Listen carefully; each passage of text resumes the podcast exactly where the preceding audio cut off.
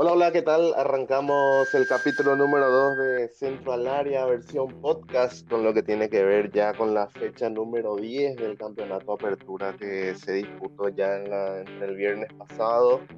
Eh, no, digo bien el sábado hasta el lunes. Eh, los partidos del campeonato, ya hoy con cambios de técnica inclusive, y, y estamos con Matías León, ¿Qué tal, José? Un saludo para vos, para Jorge también y por supuesto para aportar también nuestra pequeña opinión también sobre lo que dejó la fecha 10 del torneo y con la sorpresiva salida del propio del ex entrenador Sergio Orteman que ya firmó con Sol de América ya esta tarde. ¿Cómo estás, Jorge Ibarrola? Bienvenido a esta nueva plataforma que incursiona Central. Sí, buenas tardes José, buenas tardes Mati y a toda la audiencia de podcast. Bueno, arrancamos con lo que fue la primera, el primer partido del día sábado, que fue el partido que disputó eh, el Esportivo San Lorenzo, la Libertad del Vogel, un partido que eh, sin que nosotros mismos sepamos fue el último de Sergio Orteman encabezando el Libertad ya. Sí, porque todo aparentaba que Orteman iba por buen camino, teniendo también un, un historial con el rayadito también bastante amplio y el resultado obviamente con polémica inclusive con dos jugadas eh, del VAR que para mí estuvieron muy bien. Solamente que insisto y ya desde que se implementó que se demora bastante en hacer las evaluaciones del VAR compañeros.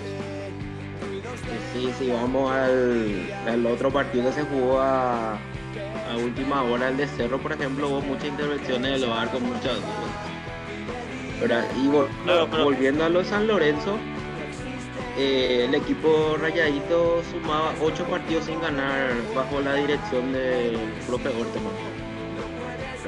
Eh, un equipo humarelo, que se plantó en un estadio muy difícil pero eh, en líneas generales el equipo levantó referente al partido anterior contra Cerro Porteño. Eh, siguió con el mismo ritmo, eh, con una, una del demonio Varelo. No sé ustedes, pero que... si bien ganó Libertad, a mí me da esa sensación de que, no sé, en cualquier momento se puede caer. no lo veo tan continuo en su rendimiento como un Olimpia o, o en estos momentos Cerro que está levantando también de a poco. Pero no sé, siempre da la sensación de que a, Libertad le está faltando algo. Y, arrancó con una jugada en contra, o sea, con una clara ya de San Lorenzo a los 3 minutos. Que después, obviamente, 10 minutos después se puso ventaja San Lorenzo, eh, perdón, Libertad con, con el gol de Tacuara. O sea que eh, empieza flojo, repunta, no es libertad, o sea, lo que yo veo que no es un libertad que los 90 minutos te presiona buscando los espacios como era antes. Era un, ahora mismo el partido era para mí entre San Lorenzo y Libertad el, partido daba para un empate porque ambos presionaban bastante, pero el que aprovechó de, los errores fue Libertad. Pero después el gol del, del segundo, en el segundo tiempo, por ejemplo, Libertad bajó totalmente su nivel y San Lorenzo tuvo varias ocasiones para ponerse inclusive 2 a 1 arriba. Y lo que dice Dielman, el cambio que a Libertad le falta algo, es el problema que tiene, que no están apareciendo sus grandes figuras, ¿verdad? Por ejemplo, Mil por ejemplo, no es el Milesi que empezó el 2020.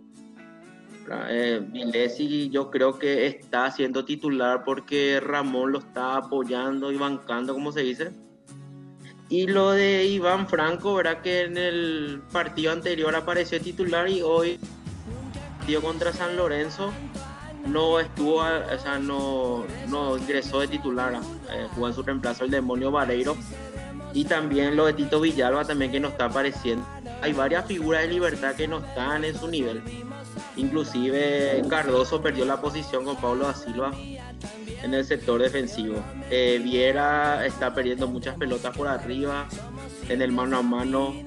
Y yo creo que si Libertad eh, correr los partidos, eh, aparecen sus figuras, yo creo que va a ser un equipo que, que va a estar para campeonar. Inclusive sus delanteros como Sebastián Ferreira no está parecido tampoco.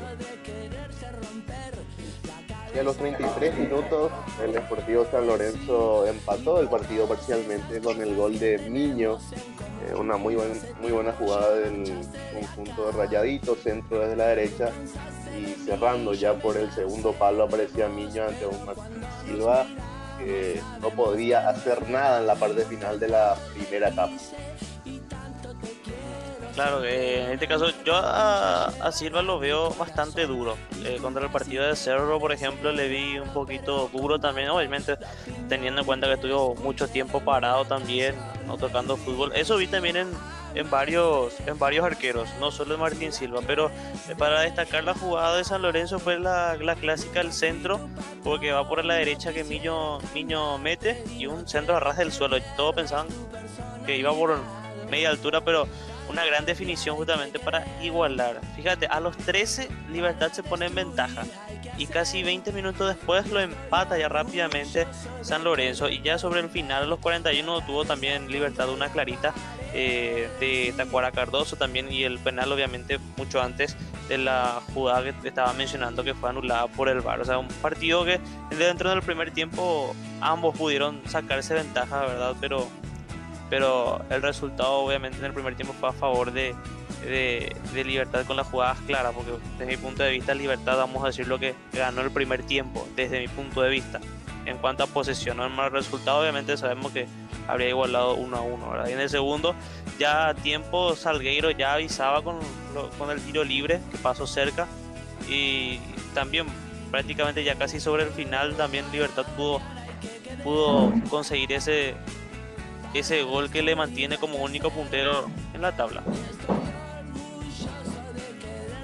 Y hizo pesar la jerarquía, porque en ese segundo tiempo San Lorenzo tuvo mínima tres claras ante el ante Martín Silva y, ya 10 minutos al final eh, Tacuara con un toque lo deja solo a, a Vareiro ante Quiñones. Eh, luego Antonio define muy bien y y a instancias del VAR terminan confirmando el gol de libertad que le significó volver al triunfo, mantener la punta del campeonato por una jornada más. Exacto, yo en este partido si vamos a hablar de puntuación en cuanto a juego para Libertad le pongo un 7 eh, porque fue un partido bastante bueno que tuvo tanto ida y vuelta pero en este caso sobre el final justamente fue lo que salvó justamente el gol y, y eso hace que haya sacado esa ventaja que estaba diciendo vos, José. Y ahora pasamos al siguiente partido del día sábado, al partido del segundo turno, como me gusta decirlo, que fue un partido bastante polémico, tres expulsados. Eh, el árbitro, si recuerdan, es el mismo que, que dirigió Olimpia Nacional, que también creo que tuvo tres expulsados antes de la, del inicio de la pandemia. Juan López, como decís, porque y esta vez en los jardines del Quelito Cerro que logró mantener este buen arranque y triunfo por dos goles contra cero contra el Quelito.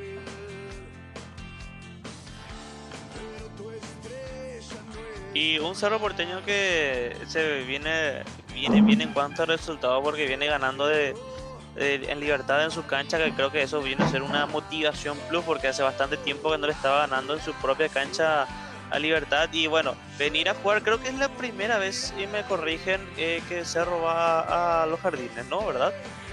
No, es la segunda vez creo. Sí, ya porque el año pasado ya tocó... Sí, en el año pasado ya tocó jugar justamente y ya en los 19 minutos Cerro ya se ponía ventaja justamente con con un gran centro que, prácticamente primero va por la derecha y luego para la izquierda para que puedan eh, conectar ese primer gol del partido. con colaboración de Gavilán fue el primer gol de Cerro, Enzo Jiménez. Sí, exacto, Enzo Jiménez, que, fue para mí figura también importante en, contra, contra Libertad. Se está ganando un lugar Enzo Jiménez en el equipo titular de Cerro, porque antes de, de este parate él no era considerado siquiera para el banco de suplentes y ahora mismo ya se ganó la titularidad en, el equipo del salida de Raúl Cáceres también yo creo que Chiqui le está dando oportunidad a Enzo Jiménez para desempeñarse como lateral. Y los centrales Cerro bien, eh, Patiño volvió a ser titular después de su expulsión contra Nacional. Y en líneas generales Cerro estuvo bien, River mal, a pesar de que su presidente se quejó del VAR, eh, Chito Ayala también, que si no fuese por el VAR eh, sería otro partido, aclaró el técnico Chito Ayala. Pero me parece que en la jugada puntual que ellos reclaman más que nada, o sea, la expulsión de Saldívar, ¿qué es lo que podés objetar? Es una, una patada a la cara del jugador de Cerro. Eh, no sé qué podés objetar en esa situación. Después vamos a analizar también la de Alborno, pero en esta primera jugada por lo menos no hay nada que, se pueda reclamar, No, no hay claro, básico. nada que reclamar. O sea, yo creo que es más excusa, como siempre, de los técnicos que al perder siempre le quieren echar la culpa a alguien. Y justo hablábamos de Juan Patiño, que en el minuto uno prácticamente de la segunda etapa apareció sorprendiendo a todos en el área del Quelito y terminó conectando un centro que vino desde el sector derecho desde la misma jugada donde salió el corner. Eh, nuevamente volvió a meter el centro para que pueda conectar ese centro que cabecea así de frente. Es muy buena definición justamente. Mira, prácticamente se desprende de la marca y cabecea solo, sin una marca al minuto de juego. Y después ya como decía, sobre las expulsiones nada que decir. Para mí estuvo bien la primera, una patada a la cara. Básicamente nada que objetar también. Las otras por acumulación, podría decirse, ¿verdad? Pero. La del lo que se puede un poco. Eh, objetar, Para mí no era para expulsión. Pero. No sé qué opinan ustedes. Después está la de Alborno que, que el presidente de River comparó mucho con la con la falta de Ortiz en, el partido anterior de Olimpia con Luqueño. A ver, el, la del Pica fue imprudente, pero qué sé yo, para, para mí le, le pesó en el momento ya tener dos expulsados del equipo local y un poco para compensar quizás eh, termina expulsando a Luceno. Eso sí me parece que fue un poco exagerado ya, aunque si lo fijamos, vieron, hay una toma que es detrás del arco que es bastante clave donde se ve una el pisotón de la pierna izquierda en el cuarto el jugador de River, que este caso terminó, yo creo que eso es lo que terminó viendo el árbitro Juan López, que, en este caso le, le está tocando las polémicas al, al árbitro, o sea, se está inaugurando, inaugurando en el sentido de que está tomando historial ya con, con jugadas bastante complicadas, por decirlo de esa manera. Y sí, así, pero para mí no me parece un buen árbitro López porque tiene muchos errores partido tras partido. Y vamos a ver ahora si le pone en este partido con Guaraní Libertad.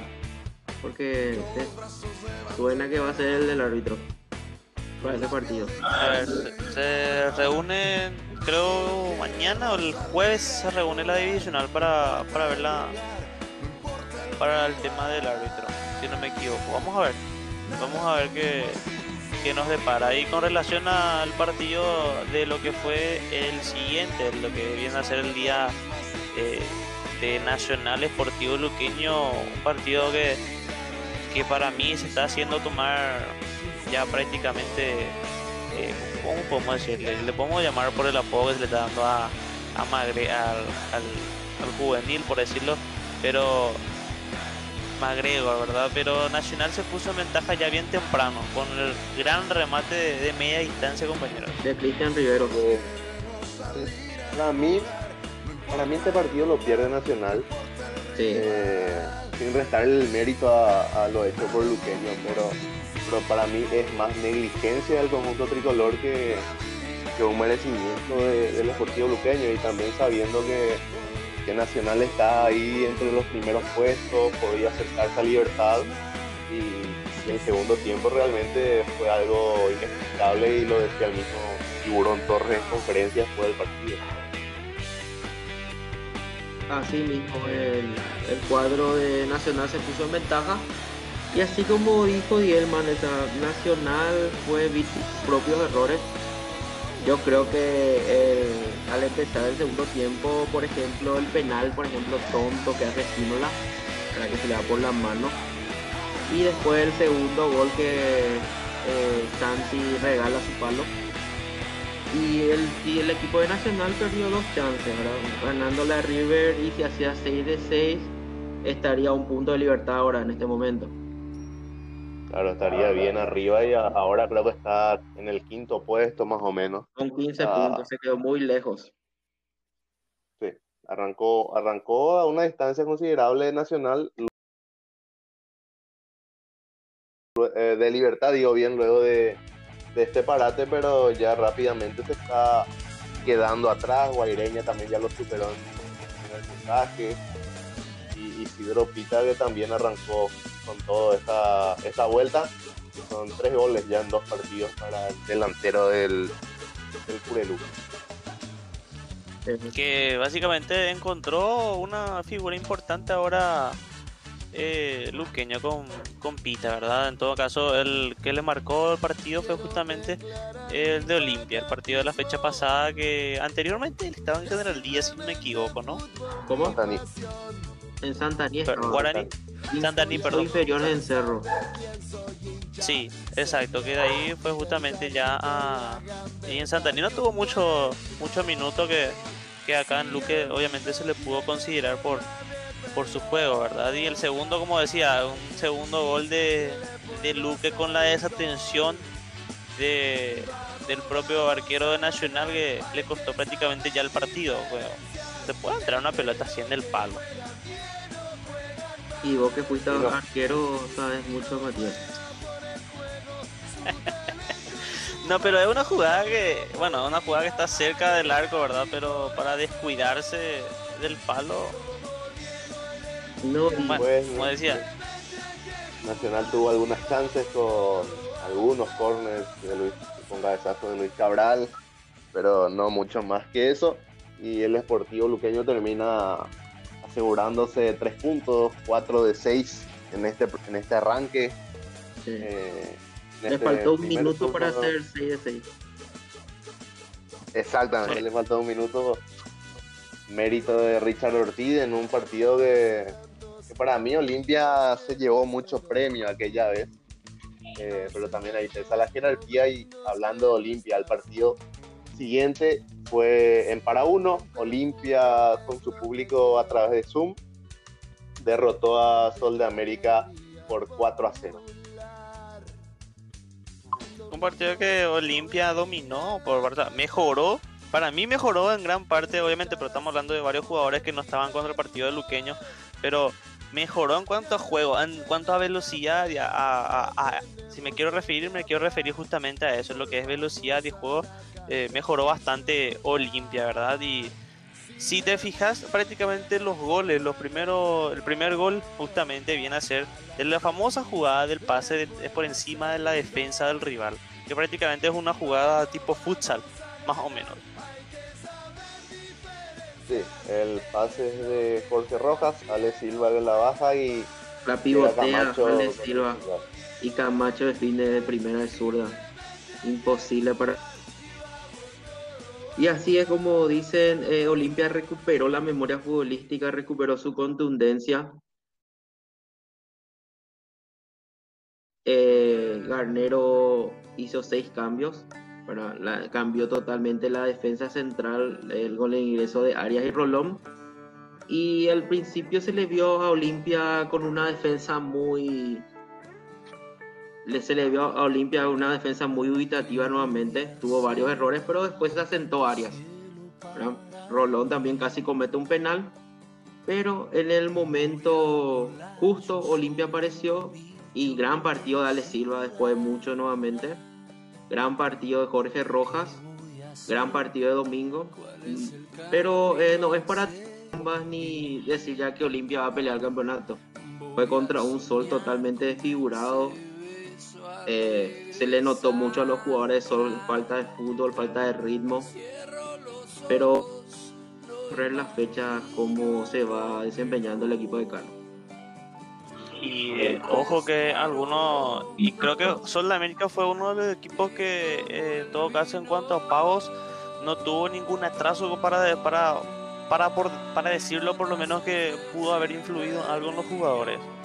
Sea, en todo caso el rendimiento de Sol de América cayó mucho y obviamente se da este resultado que el día de hoy haya firmado Sergio Orteman con, con Sol de América, ¿verdad? En todo caso también hay que resaltar también eso y vamos a ver cómo, cómo le va a Orteman con, con este equipo de Sol de América que, que en ocasiones, por ejemplo, no tuvo mínimas chances, pero prácticamente ninguna para anular, Pero eh, como la del centro, por ejemplo. Sí, ¿sí? Pero Sol de América empezó bien el partido, tuvo varias chances para abrir el marcador, no supo capitalizar sus oportunidades.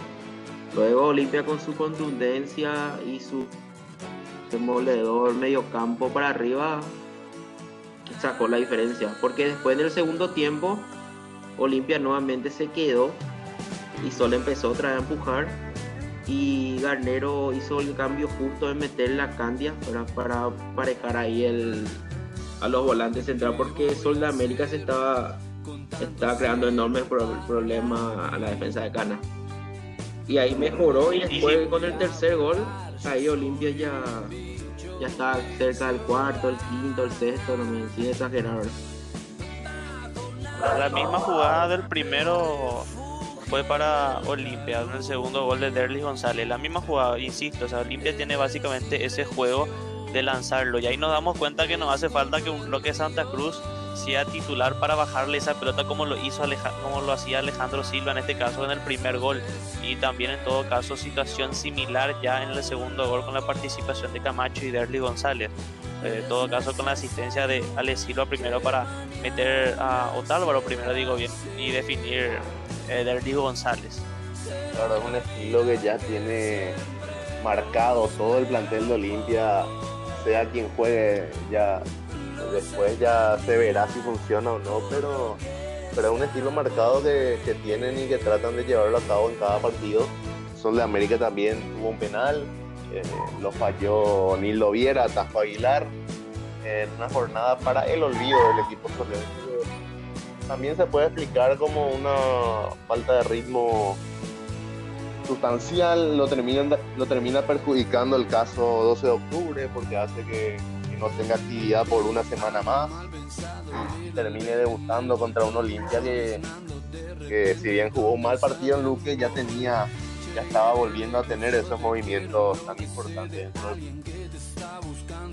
Y por desesperación Olimpia ya, o sea, por desesperación de Sudamérica Olimpia de contragolpe encontró el tercer gol con una eh, eh, participación ahí de Derly González para picar de fondo y obviamente para poder definir eh, en el tercer gol, obviamente que prácticamente ya en el segundo era como un partido ya sentenciado, pero para marcar en, en tendencia, por decirlo de esa manera, William, William Candia convertía justamente el gol. Y oye, después de eso viene la jugada del penal que decía José, que desde mi punto de vista el penal, por la forma en que se ejecutó, puedo- se puede, bueno, yo saco la conclusión que podría ser el reflejo de cómo jugó Sudamérica, un partido mal, mordido y, y como vos decías, para el olvido realmente. Y ya continuando con la fecha número 10, 12 de octubre, finalmente entró en acción en este campeonato. Eh, lo hizo como local ante Guaireña y perdió por el marcador de dos goles contra cero. Eh, un dato focoso también es que el primer gol de Guaireña lo marque José Verdún, que no estuvo, no estuvo en el primer partido por, por una falla dentro del protocolo en que estuvo hablando con unos periodistas de, de Villarrica que no estaban dentro del protocolo y lo sacaron y ahora vuelve a la titularidad y ya marcó ese primer gol para el conjunto del Guairá. Podés elegir correr solo. Entiendo, y eh, ya con la jugada inicial, en obviamente, de la, de la duda de. Santiago Salcedo del gol a los dos minutos que fue cobrado. En este caso, el árbitro fue Arnaldo Samaniego para este partido. Y que la duda es qué se habría cobrado en, este, en esta jugada. De la gol de la primera jugada. Sí, un offside, supuesto offside, pero todo caso lo que supuestamente, o sea, la- lo que, no supuestamente, lo que se dio a conocer fue la falta justamente de eh, del mismo, Sasa también. Y Sasaka tiene algo en el tema del VAR porque ya, ya es el segundo partido consecutivo en el que le, Anulan le anulan goles. Y Guaireña que así arrancaba bien, arrancaba siendo superior. Y ya a los 28 minutos justamente aparecía José Verdún con un tiro cruzado eh, que vencía al arquero Aquino para abrir el marcador para la Y luego Brian obviamente. Ayala. Sentencia del marcador. En la segunda etapa ya, Brian Ayala para poner ese 2. Y prácticamente ya, y también hubo una de 12 de octubre que fue casi un intento de gol olímpico también al 64, pero ya prácticamente minutos después ya se dio justamente otra jugada, eh, la de nuevamente para el segundo y sentenciando el partido que Oireña suma. Y quién diría que Oireña está metiendo presión ahí arriba porque está ahí nada más en la tabla que vamos a repasar también más tarde, o sea, enseguida también, porque cuarto está Oireña, quién diría, está por encima de Guaraní Nacional que tuvieron también partidos y que Guaraní también hizo lo suyo pero no lo alcanzó para lo que viene a ser el partido del día ayer eh, también para cerrar la fecha 10 que empató con General Díaz. En un partido aburrido. 0 a 0. Empató Guaraní con General Díaz. En donde Guaraní no le hizo bien el parate. Viene jugando mal, empatando. Los dos partidos empató, empató en Guaireña. Que el la- le salvó la fecha pasada. Ayer eh, un equipo sin ideas. A pesar de que tiene la gran ausencia al pájaro y de Boadilla. Que Boadilla dicen que ya para el partido contra Libertad ya va a estar. y, y Guaraní lo necesita a fondo a Bobadilla, eh, un equipo que, dejó el torneo, o sea, eh, antes de esta cuarentena total con un nivel que era, era probablemente el mejor equipo paraguayo en cuanto a funcionamiento. Hoy no se está encontrando, no se está encontrando con los goles y, y está perdiendo cada vez más terreno con, con los de arriba. Y hubo, desde mi punto de vista, fueron casi tres jugadas nada más claras, tanto dos de Guaraní como una de General Díaz. Una fue justamente que el propio González no pudo tener, eh, da un rebote y Fernando Fernández no pudo empujar justamente ese. Y el otro fue el remate que pasó cerca de, de- del jugador eh, Ronnie Redes que se fue afuera. Eso por el lado de Guaraní y por el, el lado de General Díaz, prácticamente el único que tuvo fue justamente. eh, ya que la, la propia defensa de Guaraní pudo sacar más o menos ahí de- del área y prácticamente nada. O sea, un partido que Guaraní sigue sin ganar desde la fecha antes que hubo todo este tema de la pandemia. Obviamente, las fechas anteriores Guaraní sigue y podía inclusive meter pelea ahí en la tabla que prácticamente no le está sirviendo para nada. Y ojo, que tiene también partidos interesantes para la fecha 11. Sí, contra el La fecha Libertad. 11. Fecha 11 que, que ya arrancará creo que el viernes, si no estoy equivocado. Sí, el Eh, viernes tenemos dos partidos. sí. No sé si te digo ya los partidos para este para esta fecha 11 o dejamos para después. Sí, eh, decir nomás ya los partidos y, y luego vamos cerrando con la tabla de posición. Sí, este viernes a las 4 de la tarde Luqueño va a recibir a River Plate en Feliciano Cáceres, 18.30. También el partido de General Díaz que va a recibir a 12 de octubre de Itagua. Y para el dos sábado a las 4 de la tarde Soldamérica recibe a Nacional de Luis Alfonso Gianni. El mismo sábado, el partido también que es interesante, es el puntero del campeonato, estaría recibiendo a las 18.30 a Guaraní que se prevé, estuve leyendo también en, en, las redes, creo que específicamente en Twitter, que Libertad está preparando algo, no sé si para su estadio o algo, pero eso Está también preparando Jorge, confirmame. para su aniversario. Exacto. Y para el domingo tenemos los dos eh, grandes, en este caso Cerro Porteño recibe a San Lorenzo a las 4 de la tarde y para cerrar la jornada en Parque del Guairá, eh, Guaireña recibe a Olimpia a las 18.30. Y en cuanto a posiciones, Libertad lidera con 22 puntos, Olimpia 19, Cerro Porteño 18, Guaireña 17, Guaraní 16, Nacional 15, River Plate 11, Sol América 10, Luqueño 9, General Díaz 8, San Lorenzo 7 y 12 de octubre cierra la tabla con 6 unidades. Así es. Y el plato fuerte de la fecha 11 va a ser el partido entre Guaraní y Libertad. Juega en Tuyucuá el día sábado. El de Guaireña, Olimpia está bueno también y el de Cerro, porque prácticamente Guaireña Cerro y San Olimpia es medio... Sí. Cerro básicamente depende de ellos para obviamente seguir en la pelea y Olimpia y Guaireña para... Porque ahí sí o sí uno va a sacar ventaja y uno va a perder el, lugar. Fijo. Y el de Guaraní Libertad, Guaraní tiene la motivación de bajarle al puntero ahora. El campeonato. Exacto. Así Y que poder bastante, acercarse. bastante competitivo. poder acercarse y no perder pisada también. O sea, para Así Guaraní es. es un partido de seis puntos más o menos.